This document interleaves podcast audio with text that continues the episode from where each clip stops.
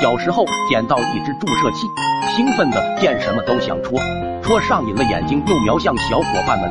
小伙伴见我绿油油放光的眼睛，都吓得跑开了。没一会儿，又拎着一只鸭子跑回来，喊着戳这个。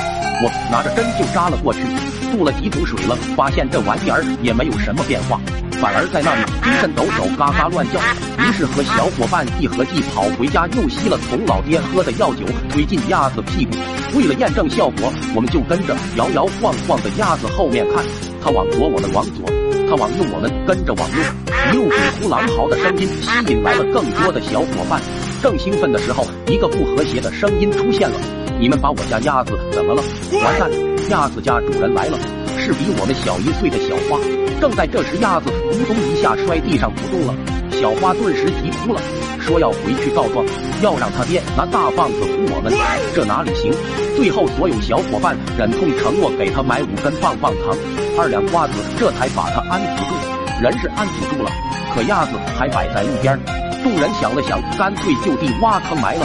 万事俱备，只等埋鸭子。可能觉得气氛不够，不知道是谁突然带头哭了起来。这下所有人有样学样，一边哭一边往里面撒土，搞得真跟家里谁嗝屁了似的。一切完毕，有人又觉得没撒纸钱，没烧香，这一下提醒了众人，所有人全部撒开去周边的坟头找那些没烧完的东西回来。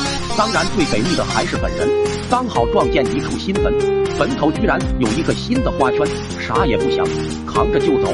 一路过处，村民们都看呆了，惊的话都不知道怎么说了。等反应过来，我已经扛着东西到了地方，在小伙伴们惊为天人的目光中，霸气放下。众人无比服气的对我连竖大拇指。一群熊孩子的动静很快便招来了村里人。可能是我哭得太投入，连老爹到了我身后都不知道，还在那里嚎着：“我的鸭儿啊，你死的好惨啊！才半岁就白发人送黑发人了。”我哭得声嘶力竭。二狗对着我挤眉弄眼，小声道：“后面，后面！”我还没回头。屁股上突然的一脚，直把我踢了三米远。回过头来，刚好对上老爹那绿的像青蛙皮一样的脸。要不是村里叔叔阿姨多，我接下来估计能被老爹的夺命连环腿直接报废。等到那鸭子从土里抱出来的时候，居然还是活的。小花爹恶狠狠地说：“这鸭子早晨怎么出的门，晚上也必须怎么回去。少了一根毛，就在你们身上拔。”所有人都吓得不停哆嗦。然后救鸭子的任务就落在了我家。谁让我拿注射器推的那么带劲，最终鸭子还是没救回来。